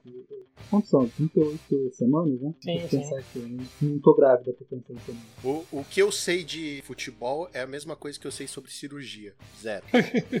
E meu pai era anestesista, hein? E futebol, pensa em basquete. Cara, todos os campeonatos. Também não campeonatos... tá eu jogo Magic, amigo. Eu jogo Magic, você acha que eu sou esportista? Ô. Ah, tá. Sou nerdão. Você não tá me vendo, mas eu uso aqueles óculos fundo de garrafa, tenho aqueles aparelhos gigantes. Então eu vou falar em, em LOL. Campeonato de LOLzão aí. LOLzão da massa. Não tão nerd. não tão Sacanagem, pode falar. Difícil. Não, mas não sei. É, eu nesse... sou uma pessoa difícil, desculpa, desculpa. Não, mas nesse sentido, cara, se você olhar todos os campeonatos que estão acontecendo, algumas características comuns são: é de time, o campeonato tá dando certo. É um campeonato de time e é um campeonato longo. É um campeonato de, de pelo menos mais de um mês pra você ficar e amadurecer a ideia, né? Tipo, o público entender o que tá acontecendo, apresentar as pessoas pro público também, entender por que aquele campeonato é importante ou não. Então, assim, tem que, ser, tem que ter essas duas características. Isso é, é muito importante. Então, assim, a gente foi amadurecendo essa ideia pra agosto e falou: ah, cara, essas duas características não dá pra, não dá pra tirar. Tem que ser um campeonato longo, tem que ser um campeonato. De... Aí, como que a gente foi como foi inventado equipe, a gente inventou. É, a gente foi criando essa ideia de, ah, pra ser uma equipe, então, mas assim, a gente também não quer complicar, né? A gente não quer fazer algo muito complicado. A gente quer que as pessoas batam o olho, depois de um dia de campeonato, a pessoa já entende como vai Então a gente inventou modos. Falou, ah, é um campeonato de equipe, em vez de ser decks, fiquem à vontade. Não, vamos fazer um round, é, uma, por uma semana, um jogador da equipe joga. Acabou. Todo mundo entendeu que vai jogar, cada semana vai jogar uma pessoa da equipe. É fácil de entender, é fácil de acompanhar, tá no serviço. Se tivesse uma terceira característica diria que é importante, é facilidade de entender pessoas precisam olhar e falar, cara, esse campeonato eu não tô me complicando nele. Dá pra entender em, em poucos segundos o que tá acontecendo. E, cara, a gente foi, aí a gente foi criando, foi criando, foi pensando como que amadurecer essa ideia. Eu acho que teve esse problema inicial da gente falar, cara, eu tô com muito medo de se dar errado. Porque a gente já teve ideias que deram erradas, né? Gente, ninguém é perfeito. Então a gente pensou assim, ah, cara, tô com muito medo de dar errado. Vamos fazer um campeonato fechado pra começar e depois a gente faz um campeonato aberto que, que, vai, que vai dar certo. Aí a gente começou com esse campeonato fechado, vamos ver Eu acho que tá legal. Eu, acho, eu tô me divertindo. Assim, é um aspecto. Eu sou uma pessoa que é, eu peço muito, vou vendo cada detalhe, cada problema, e eu falo, cara, tá maneiro esse campeonato, tô gostando. Entendeu? Então, tô animado, assim. Eu acho que segunda edição, a primeira já tá maneira, a segunda edição vai ficar mais legal ainda, então eu acho que o povo vai entender melhor o nível da competição e vai começar a queria acompanhar mais. E é, foi isso, assim, a minha expectativa é bem alta pro futuro. Eu acho que o povo vai gostar muito. Pra ser bem sincero, eu gostaria que até o Wizard gostasse. Né? Nesse exato momento, a gente tá dando os melhores jogadores de pauta, mas também gostaria que a Wizard fizesse algo similar pra outros formatos e tudo mais. Assim. É, eu achei maneiro esse tipo de formato. Cada, cada jogador jogando uma vez por semana, consegue estudar bastante cada deck que vai jogar contra, e se é difícil você ver alguém cometendo erro, então você está vendo o fim do fim. Isso é uma coisa muito importante também. Se a gente vai apresentar para um time, a gente quer o pessoal jogando nata, quer ver o pessoal sendo foda. E eu acho que tá aparecendo isso. Os jogos que eu vi pelo menos Super Cup foram jogos que todo mundo jogou de forma foda. Tipo, pouquíssimos erros, viu o pessoal indo até o final. E assim, é, dá orgulho de ver, assim, é, é muito maneiro. Não tem 0-1 drop. Não tem 0-1 drop. famoso, famoso. Você falou que tá, tá gostando, tá achando legal. Eu acho que teve uma sensação para mim, que eu já falei aqui no programa, que foi a sensação de Copa do Mundo. Apesar de eu não entender porra nenhuma de futebol, eu entendo de sensações. E essa foi uma sensação que passou para mim, porque quando começou, ah, bacana, torneio de times, a gente não sabe até onde isso vai, o que, que vai se tornar. Mas quando saiu a lista dos times, dos jogadores, dos decks, eu falei, meu Deus, Copa do Mundo isso aqui, gente. Muito bom, A né? gente sabe a escalação, a gente sabe a posição que cada um vai jogar, que seriam os decks, né? Ó, ele tá de control, ele tá de agro, ele tá de mid-range. Isso foi, nossa, foi muito legal. Quer dizer, está sendo muito legal, né? É, eu, eu acho que também tem umas nuances que o pessoal tá começando a pegar, que eu acho que no, no segundo no segundo que a gente vai começar a ver mais maturar essa ideia. Que é, por exemplo, quem, se você for um jogador grupo D, né, que é o grupo um mês depois do draft, cara, esse jogador tem um mês pra treinar, sabendo que deck de todo mundo. Então, assim, é até uma coisa que você tem que pensar, assim, quem eu quero jogar pro grupo D, quem eu quero jogar pro grupo A. E é uma coisa, esse draft foi algo que a gente inventou, mas também é uma cópia de outros campeonatos. A gente não vai inventando moda. A gente, draft é algo muito comum na NFL e no na NBA. São coisas que fazem parte desses campeonatos, que tem um dia lá que o pessoal fica fazendo esse giro entre os técnicos para decidirem alguma coisa, né? Geralmente na NFL para decidir quem vai contratar quem na nova temporada. A gente fez, pô, vamos fazer algo parecido, vamos fazer esse giro entre os técnicos, vamos também fazer algo que não existe nesse momento, que é tipo dar uma luz, né? Dar um. fazer o técnico aparecer. Porque, como é um jogo individual, é difícil você falar, pô, o técnico é importante. Cara, agora a gente fez um campeonato com o técnico é importante. O técnico fica lá um dia inteiro. Então, assim, é, a gente tentou pegar várias características que eu acho que faltava. Assim, a gente não inventou moda, a gente copiou outros lugares. Eu acho que tinha tudo para dar certo justamente por isso. O time não está inventando muita coisa. A gente está pegando coisas de outros lugares, tentando deixar eles simples e pegando assim, as melhores características de cada campeonato e foi criando a partir disso. Pô, o draft eu acho que é uma a coisa mais divertida que tem. eu gostei pra caramba. É uma coisa que chamou muita atenção, que até que o Lucas falou, né? Essa interação, né, do- dos atletas, né, como a gente sempre preconizou antes né, nos torneios royais, que agora mais do que nunca se encaixa, né? Porque é a participação do técnico, né? Você tira da individualidade e a coletividade. E assim, eu acompanho muito o Twitter, né, que é a rede que eu, a rede social que eu mais gosto. Cara, a galera tá torcendo, tá se criando já os- as primeiras torcidas. Daqui a pouco, né, Lucão, vai ter torcida organizada andando pela rua, entendeu? Eu já comprei meu tchutchu. Vuvuzela, né? O Vuvuzela. cara vai vir de Vuvuzela. É. Me dá um O. Não, já errei. Me dá um M, me dá um O. Que que forma? Monarcas. Porque eu não sei soletrar. Cara, mas eu acho que isso é muito maneiro mesmo, porque isso aí é uma coisa que tem que fazer. Porque assim, a gente tem que. A gente da Cardizama também é limitado, né? Eu acho que é muito legal os times crescerem. Um dos maiores objetivos desse campeonato, esse primeiro campeonato, é os times crescerem. Por que eu digo isso? Porque no, no segundo campeonato, se temos times grandes, assim, eu já espero que aconteça. A primeira coisa é: nenhum time pague do bolso dele o custo de entrada. Eu espero que todo time consiga um patrocínio. É o meu, é também o meu sonho. Eu quero que todos os times consigam um patrocínio. Aí a gente começa a profissionalizar a cena, porque assim, não adianta a gente profissionalizar a Catiana, a gente tem que profissionalizar a cena de Magic inteira, gente. Ah, É só legal, assim que a gente aí. consegue criar um campeonato maneiro. Muito maneiro. Então, pô, se, se, se vocês conseguem patrocínio nessa segunda edição, cara, na terceira edição a gente já pode até cobrar uma inscrição maior, fazer uma premiação maior. E já que vocês vão conseguir pagar com patrocinador. E assim, aí já começa a pensar em várias possibilidades. E se vocês começarem a. Todos os times começarem a crescer e profissionalizar, cara, pô, aí fica foda. Aí vai ser, uma, vai ser briga de torcida. Vai, a gente pode começar a ter matérias do tipo ó, o Monarques aqui, ó, tem alguém que acabou de comprar jogador tal, aí, aí mostra lá o histórico do jogador, e começa a discutir, assim, quem fez a transferência pra tal da time, e começa a ter o que o futebol profissional, sabe? Coletivo de imprensa. E Leon, eu vou te falar, e, é, e se aproxima muito do cenário de esportes, né? Da- Como um todo. Que se você for ver, é isso pra mim que é o mais fascinante, cara. E você sempre, você sabe disso, né? Assim, é, é- esse cenário do esportes, né? Sempre foi um sonho meu de ver o Magic entrando pra esse ramo, sabe? Eu acho que o Super Cup tá trabalhando muito em cima disso. Porque aí a gente falando, o cenário do League of Legends, do Free Fire, né? é, de outros jogos assim, Rainbow Six, Uhum. começou assim, né? Começou de- né, justamente Cara, dessa maneira, né? conhece, você deve conhecer o site chamado Mais Esporte. Cara, esse Mais Esporte, ele fala dos fofocas, né? Ele fala entre os times, ele fala tudo que tá acontecendo, transferência do jogador, o que tá acontecendo entre os times de esporte. Mas, cara, sinceramente, queria muito estar fazendo isso também com relação ao médico. Eu queria muito estar fazendo, e já deveria poder, né? Porque já existe a MPL. Mas, cara, sinceramente, quem tá interessado se o jogador fala na MPL? Eu fiz artigo sobre isso, o pessoal cagou. E cagou porque, tipo, não dá pra acompanhar, tá meio... Assim, eu acho que tem solução, tá? Pro, pro profissional, vamos dizer, sem ser o Super agora, né? Falando da MPS mais. Tem solução. Se, se contratar um consultor, três meses conserta aquilo ali fica maneiro. Mas, cara, é, enquanto não fizerem nada, enquanto eu, eu vou correr atrás. Eu quero, porque assim, eu acho o jogo muito foda. Enquanto ninguém faz um Super da vida, eu vou fazer. Então, assim, conta comigo que eu vou criar esse Super.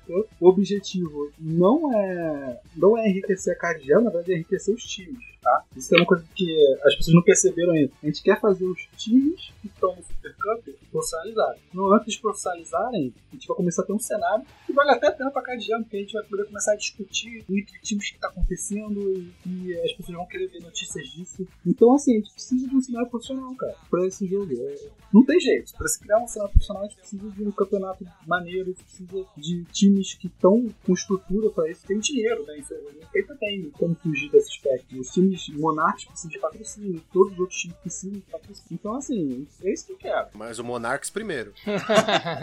No quesito patrocínio, Monarchs primeiro. Pelo amor de Deus, galerinha. Isso aí. Vem na gente, ó. Aceita tudo, viu? E não percam todas as quartas-feiras. Qual horário, Leon? Olha, 19 horas começa o pré-jogo com o Thiago Foguete, alguém ali que faz parte do campeonato. E 20 horas começa a, o primeira, a primeira rodada. Olha só, tem, o- tem o, o Bem Amigos e depois tem o jogo. É, Olha que claro. coisa maravilhosa. Aí É você não completinho. entende futebol? Você tá falando de bem Ih, é verdade. Foi pego. Mas o meu irmão só assiste, ele assiste o Bem Amigos, os Amigos Mais ou Menos e os Maus Amigos. É em sequência, assim, ó. Sabe que ele tem que assistir? Por isso que eu sei. Amigos do Meta, toda segunda-feira. O Muito Nossa, Amigos do é Meta. jabá emendado aqui, pelo amor de Deus. É, é, foi um eterno jabá esse, esse programa, isso sim. Ah, agradeço muito. Ah, e nenhum deles é pago. Parabéns.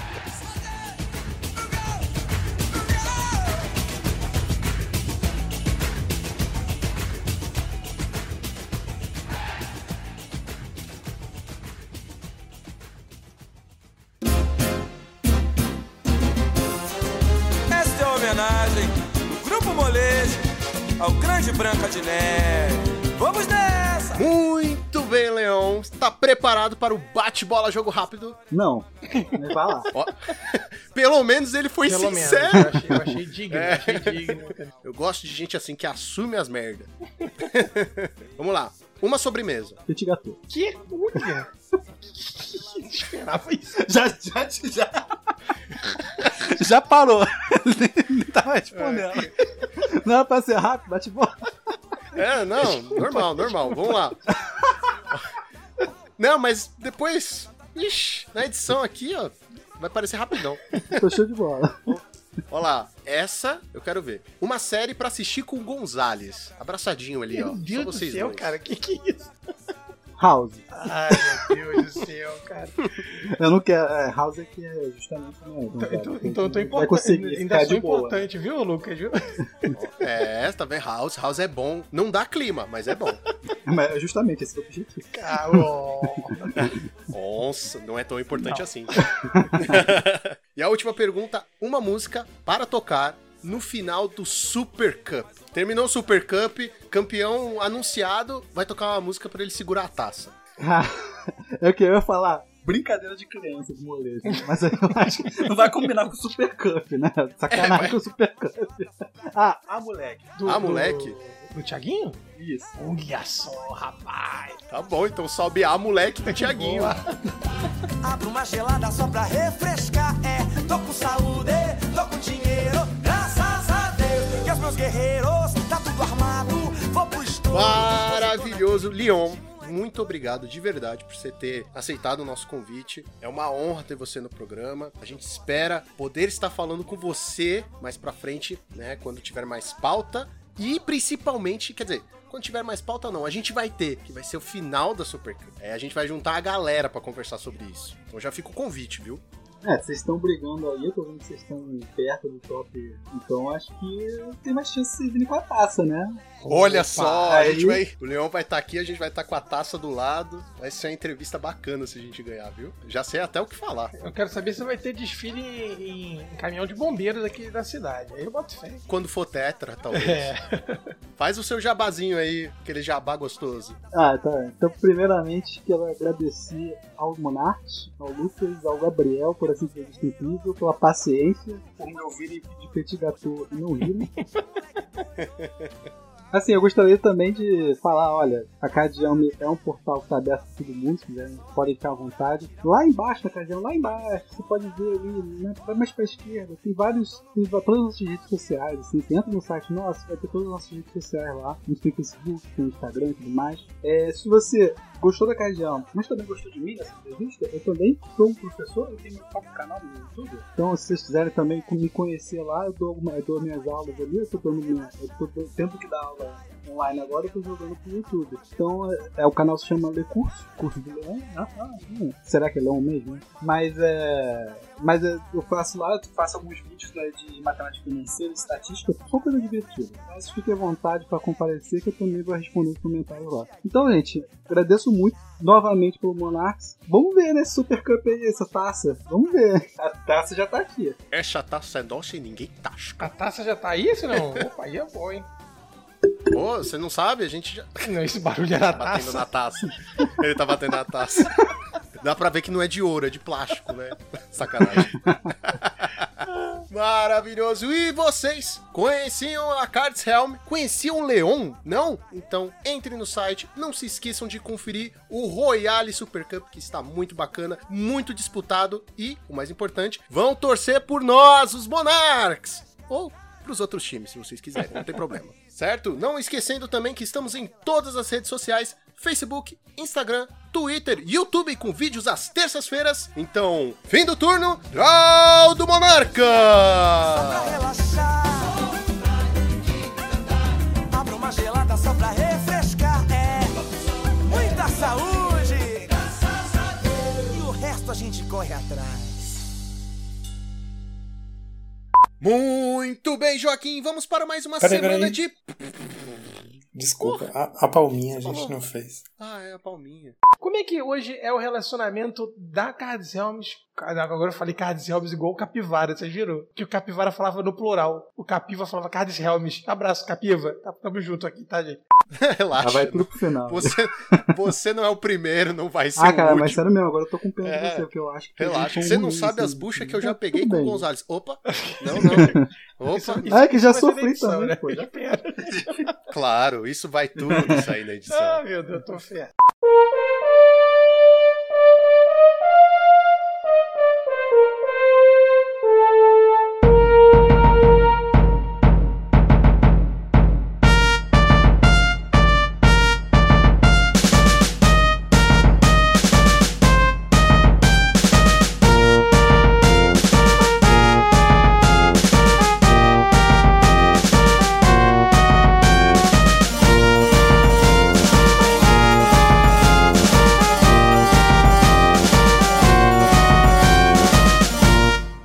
Esse podcast foi editado por Monarques MTG Produções.